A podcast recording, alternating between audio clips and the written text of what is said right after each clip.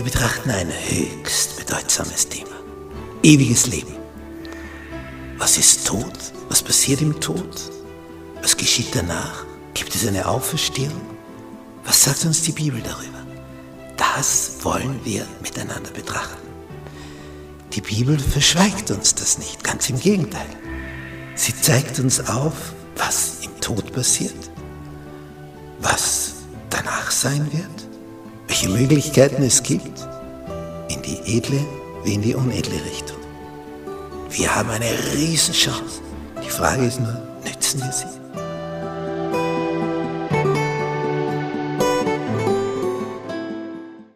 Gnade sei mit euch und Friede von Gott unserem Vater und unserem Herrn Jesus Christus. Wir studieren das Thema ewiges Leben anhand der Bibel über Tod, Sterben, Auferstehung, neues Leben. Lektion 2. Tod in einer sündigen Welt. Unser Merktext für diese Woche aus dem Römerbrief, Kapitel 5 und dort der Vers 12. Deswegen, so wie durch einen Menschen die Sünde in die Welt gekommen ist, nämlich damals im Paradies, und damit der Tod zu allen durchgedrungen ist, weil sie alle gesündigt haben.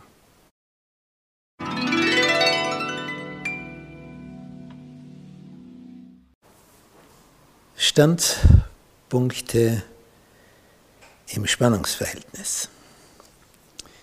Im dritten Buch, im dritten Kapitel des ersten Buches Mose, wir finden eine Psychologie ersten Ranges, nämlich wie der Gegenspieler Gottes vorgeht, wie er das macht.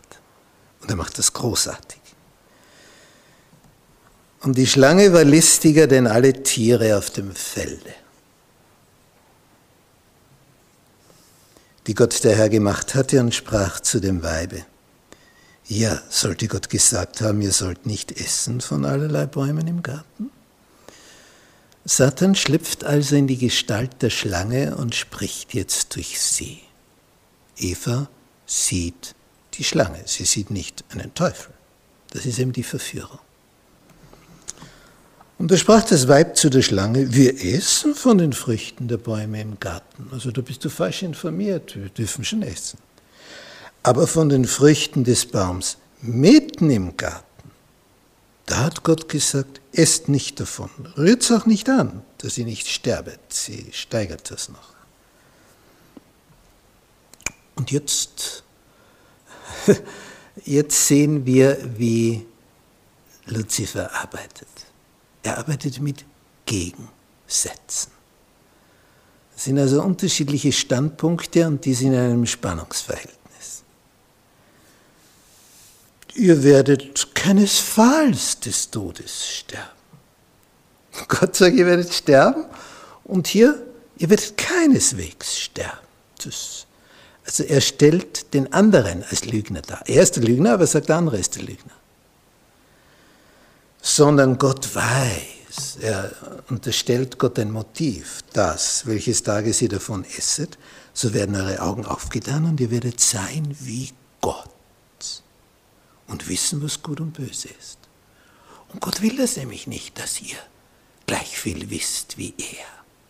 Und darum sagt er, esst nicht davon, will euch dumm halten, niedrig halten. Aber wenn du davon isst, wirst du steigen. Er sieht also Misstrauen gegenüber dem Vater der Liebe. Der ist der Vater der Lüge, der Teufel. Aber er stellt sich als der Edle, als der Gute, als der Feine dar. Und jetzt steht, und das Weib schaute und schaute an, dass von dem Baum gut zu essen wäre und lieblich anzusehen, dass es ein lustiger Baum wäre. Da kommt also Lust auf, nämlich weil er klug machte. Und naja, schaut schön aus, macht klug, ich werde steigen, wenn es die Wahrheit ist. Aber das setzt sie voraus. Denn es klingt ja alles so, so gut. Wenn jemand verführt wird, wird natürlich dick aufgetragen. Nicht wie es wirklich ist, sondern man stellt einen Schein als Wirklichkeit dar. Ja, und dann nahm sie von der Frucht und aß und gab ihrem Mann auch davon und er aß auch. So kam der Vertrauensbruch, so kam die Sünde, die Trennung von Gott in die Welt. Und alle weiteren haben dem auch nachgegeben. Und jetzt ist der Tod dadurch zu allen Menschen durchgedrungen.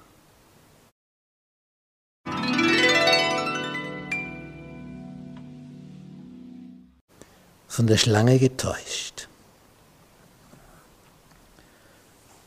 Es gibt Edles, es gibt Wahres und es gibt Unedles, Unwahres. Und je nachdem, auf welches Fundament wir bauen, wem wir vertrauen, werden die Folgen entsprechend sein. Nicht, wenn wir auf Unedles, Unwahres bauen, da erzählt uns jemand etwas, zum Beispiel ein Heiratsschwindler, der dir das Blaue vom Himmel erzählt, dass du sagst, wow, jetzt ist er da, der Prinz, wovon ich immer geträumt habe. Ich, tatsächlich, dass es sowas wirklich noch gibt. Und es wird so geschildert und so dargestellt, dass du meinst, es sei so.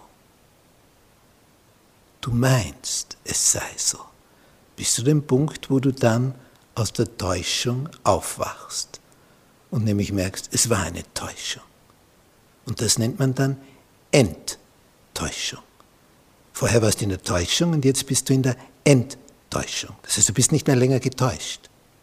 Aber das tut enorm weh, dass du begreifst, ich war getäuscht.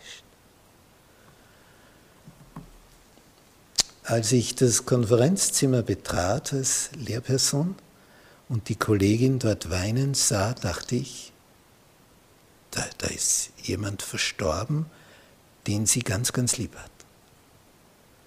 So hat die geweint. Das war förmlich ein, ein See unter, ihrem, unter ihren Füßen. Ein Tränensee. Und sie war eine bildhübsche Person. Und sie hatte uns ein paar Monate zuvor das Hochzeitsalbum gezeigt. Boah, also da sind die Gesichter lang geworden. Rolls-Royce. Dann mit einem Helikopter auf eine Insel, wo ein Schloss stand. Das war also die Hochzeitsreise. Und natürlich Eigenbesitz. Zumindest wurde es so mitgeteilt. Und dann hat sie festgestellt, die Summen, die stimmen. Nur ein Minus steht vor diesen Summen.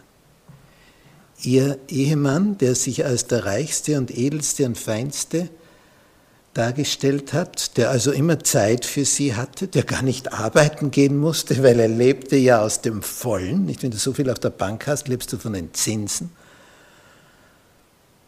Damals gab es noch Zinsen, jetzt gibt es sie wieder.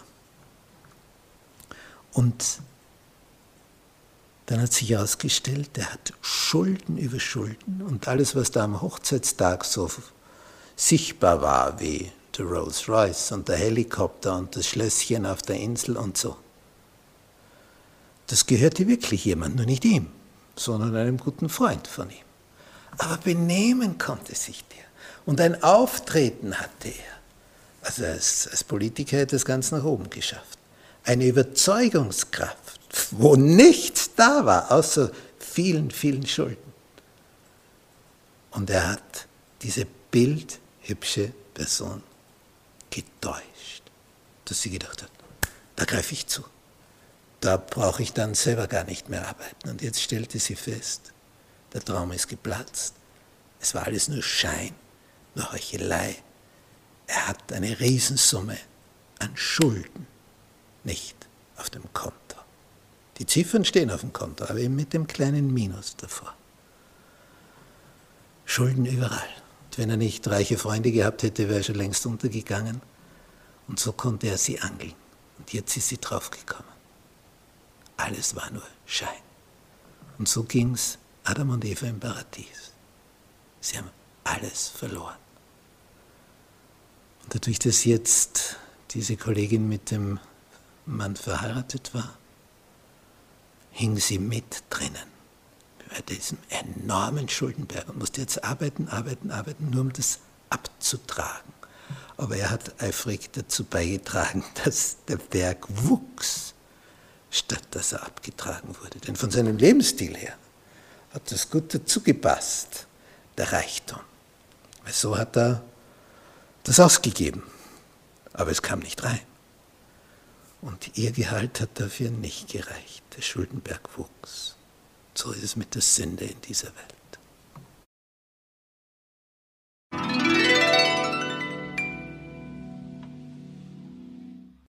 Du wirst nicht sterben. Du wirst keinesfalls sterben, hat der Teufel gesagt. Gott hat gesagt, du wirst sterben, wenn du von der Frucht nimmst. Der Teufel sagt, na, das ist nicht so. Jetzt ist die Vertrauensfrage. Der eine sagt so, der andere so. Beides kann nicht stimmen. Entweder stirbst du oder du stirbst nicht. Das ist so wie mit der ganzen Impfkampagne. Die Frage ist, wem vertraust du? Denn die eine Seite sagt, ohne Impfung stirbst du. Die andere Seite sagt, wegen der Impfung stirbst du. Ja, was jetzt? Ist beides höchst gefährlich. Wenn du jetzt der falschen Seite vertraust, stell dir vor, du lässt dich nicht impfen, dann stirbst du. Wir haben dir eh gesagt, muss geimpft werden. Und stell dir vor, du lässt dich impfen und dann stellst du fest, deswegen sterbe ich jetzt. Also wo ist die Wahrheit? Und hier vor dem Baum steht Eva vor dieser Entscheidung. Es ist ein gegensätzlicher Standpunkt. Die Frage ist, wem vertraue ich? Und es wäre halt günstig, wenn man dem vertraut, von dem man abstammt, der uns geschaffen hat. Denn hier ist ja ein Gegenspieler, da ist ja ein Feind. Und der Feind versucht zu punkten. Und der kann nur punkten, indem er eben lügt. Denn die Wirklichkeit, wenn er von der spricht, ja, dann, dann sagst du, boah, wenn das die Wirklichkeit ist, Stell dir vor, du kommst drauf, die Wirklichkeit ist, dass mich die Impfung schwächt und ich dann eher sterbe. Ja, stell dir vor, das, ja, dann gehst du nicht dorthin. Oder umgekehrt, du kommst drauf, ohne Impfung bist du chancenlos. Also wem vertraue ich? Und der Teufel sagt, du wirst nicht sterben. Na ja, dann, wenn du isst. Also so wie, wenn du geimpft bist, wirst du nicht sterben. Es wird hier also etwas rübergebracht. Du wirst steigen. Nicht nur, dass du nicht stirbst, sondern du steigst. Und diese Formulierung, wie das der Gegenspieler macht, in Form der Schlange, weil da ist er hineingeschlüpft, nicht? da kann er jede Gestalt annehmen, Sie hatte schon einmal gestaunt, die Eva, dass eine Schlange reden kann. Ja, wenn der Teufel drinnen ist, dann geht das. Und dann dieses Vermitteln, dass sie deswegen reden kann, die Schlange, weil sie von der Frucht gegessen hat. Siehst du, wie das funktioniert, wie das wirkt? Ja, da bist du ja nur mehr perplex. Sagst, na ja, dann. Also es wird so genial eingefehlt und so viel Schein aufgebaut. Also es ist nachvollziehbar, warum Eva hier in die Falle getappt ist und ihr Mann auch in diese Falle getappt ist. Es ist nachvollziehbar, aber es gab keinen Grund, weil es war nicht so, dass jetzt tausend Bäume im Paradies sind, wovon du nicht essen darfst und von einem darfst du nur essen. Es war umgekehrt. Ich sage jetzt einfach irgendeine Zahl. Aber wenn du von tausend essen darfst und von einem nicht, das ist ja noch irgendwie zu schaffen, oder? Warum sollte ich dann gerade von dem einen essen wollen? Nicht, wenn so viele Schwammerl im Wald sind, so viele Pilze, die ungiftig sind, warum soll ich dann gerade den Knollenblätterpilz mir zugute führen, wo ich durch sein Gift in kürzester Zeit tot bin? Warum sollte ich? Wenn es so viel anderes gibt.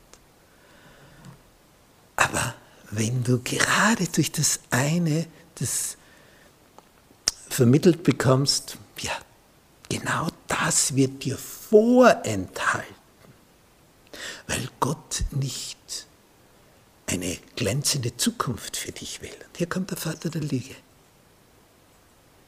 Er, der dich vernichten will, sagt, er hätte für dich eine glänzende Zukunft. Weil nur so steigst du ein. Und der, der wirklich eine glänzende Zukunft für dich hat, der sagt, pass auf, dort und da, da darfst du keinen Fehltritt machen, sonst ist, da gibt es einen Abgrund, dann ist vorbei. Geh, steig nicht über das Geländer.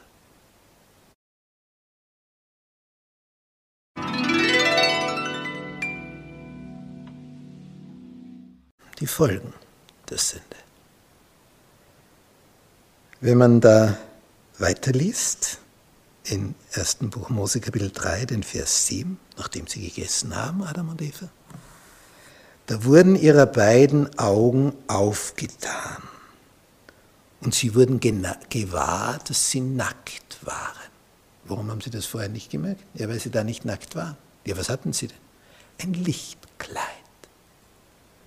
Und das ist jetzt weg.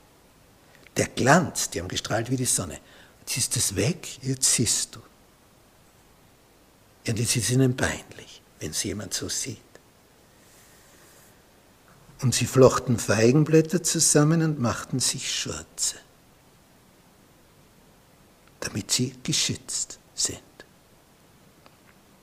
Und dann, sie hörten die Stimme Gottes des Herrn, der im Garten ging, da der Tag kühl geworden war. Sie hören, wie Gott ruft. Er sagt, wo bist denn du? Und Adam versteckte sich mit seinem Weibe vor dem Angesicht Gottes des Herrn unter den Bäumen im Garten. Und Gott der Herr rief Adam und sprach zu ihm, wo bist du? Wo bist du jetzt gelandet? Wo bist du? Ich hörte deine Stimme im Garten, ich fürchtete mich, denn ich bin nackt, darum versteckte ich mich.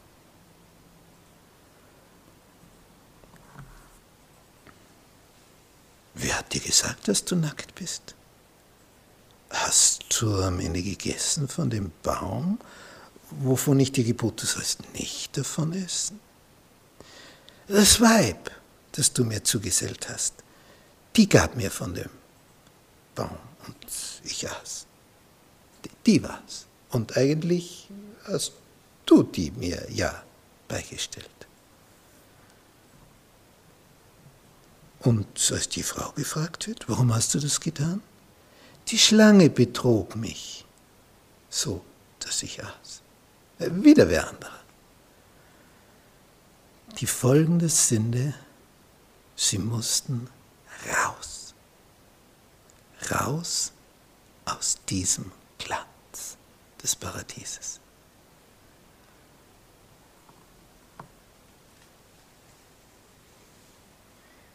Er trieb Adam aus, heißt es im letzten Vers von Kapitel 3, und lagerte vor den Garten Eden die Cherubim mit dem bloßen, hauenden Schwert, zu bewahren den Weg zu dem Baum des Lebens.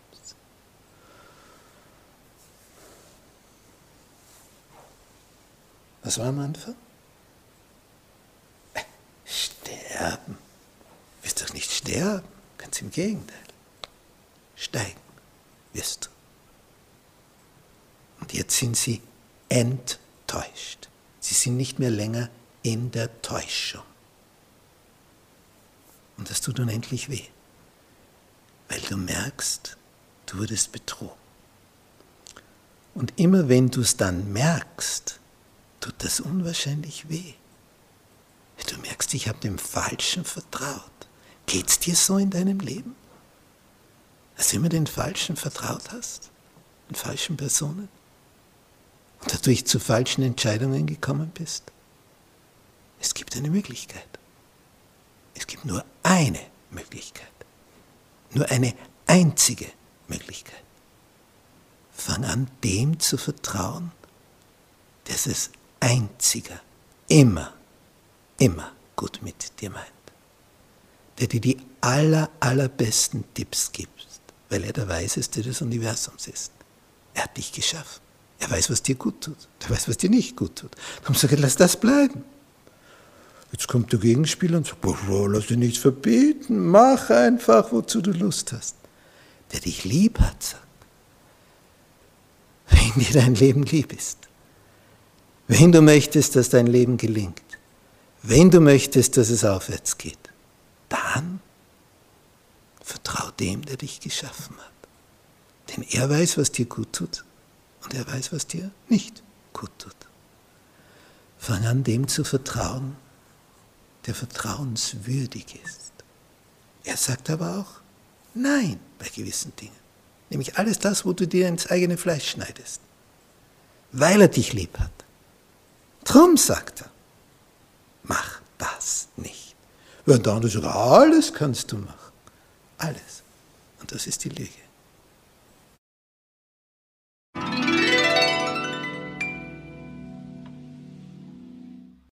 Die erste Verheißung.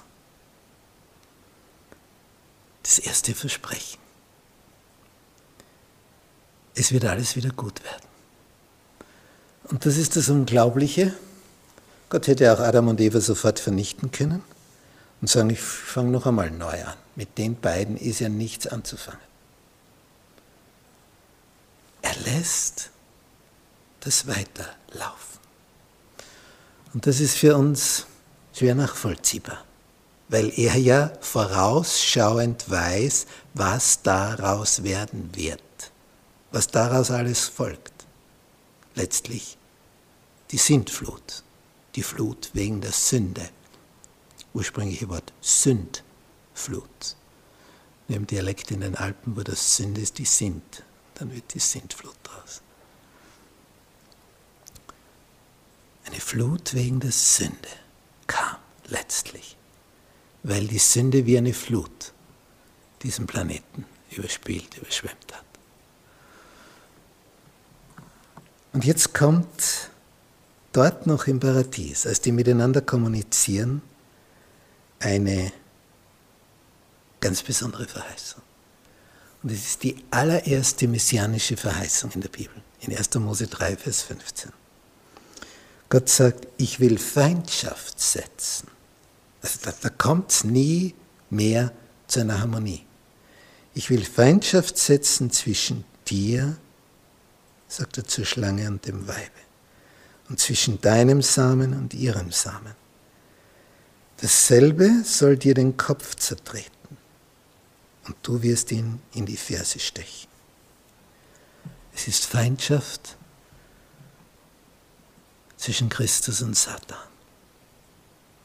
Ich will Feindschaft setzen. Der Messias wird kommen. Er wird der Schlange den Kopf zertreten. Sie wird zubeißen. Messias wird sterben. Aber genau dieses Sterben führt zu Zertritt des Kopfes. Diese Verheißung ist gegründet auf Feindschaft. Normalerweise wollen wir Frieden, Harmonie, wer will schon Feindschaft? Aber es ist die, die Lösung von dem ganzen Problem nur darin möglich, dass wir begreifen, da ist ein Feind. Und wenn du das nicht begreifst, dass es da einen Feind gibt, der dich verführen will, der dich ins Elend bringen will, der dich vernichten will, den Schlamm stößt. Solange du das nicht begreifst, hast du noch nicht begriffen, dass es einen Feind gibt. Wenn du ihn aber kennst, und das erkennst du durchs Lesen der Heiligen Schrift, der Bibel, dann beginnst du zu begreifen, ach so, das ist ein Feind. Da muss ich aufpassen. Da muss ich auf der Hut sein. Nicht, wenn in einem Krieg zwei klare Fronten sind. Hier sind wir und dort ist der Feind. ja, dann weißt du, wie du in Deckung gehen kannst. Das kommt von da drüben. Viel schlimmer ist es, wenn du in einer Sache verwickelt bist, wo Partisanen umgehen, die aber nach außen hin als völlig harmlose, neutrale Menschen erscheinen. Du gehst an einem Acker vorbei, da arbeitet einer gerade auf dem Feld Unkraut jätend, aber was du nicht siehst, neben ihm liegt noch etwas in der Ackerfurche. Und das ist nicht die Haue, mit der das Unkraut jätet. Damit hat er was anderes vor. Und wenn du vorbeigegangen bist und in dem Rücken zuwendest, dann lässt er die Haue fallen und hebt das andere auf, nämlich seine Waffe, sein Gewehr, und schießt dir von hinten in den Rücken. Das ist der Partisan. Du hast ihn nicht als Feind beachtet. Und du dachtest, das ist ein ganz normaler, harmloser Mensch, der da Unkraut jätet. Das war die Tarnung. Das war die Täuschung. Damit du vorbeigehst und ihm den Rücken zuwendest. Und so gelingt es Satan, uns zu verführen, weil er ein Partisan ist. Er tut so, wie wenn er kein Feind wäre, aber Gott sagt, ich will Feindschaft setzen. Greifst du den Feind?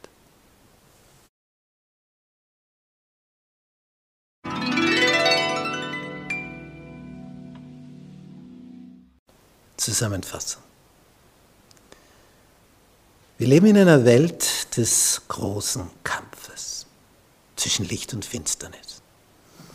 In der Natur ist es sichtbar. Ich habe schon erwähnt. Savanne, grasende Herde, Raubtiere schleichen an. Und es ist interessant, wie die Löwen jagen. Da ist der männliche Löwe, der erscheint auf einer Seite, da grast die Herde, da kommt der Löwe und brüllt. Ja, das ist Angst einflößend. Die Herde entfernt sich von diesem Feind. Nicht wissend, dass sie genau in die Arme der Löwinnen laufen. Besser gesagt, in die Mäuler der Löwinnen. Denn so jagen die Löwen. Der männliche brüllt und die Löwinnen jagen. Aber das Brüllen verscheucht die Tiere genau in die Richtung, wo die Löwinnen schon warten.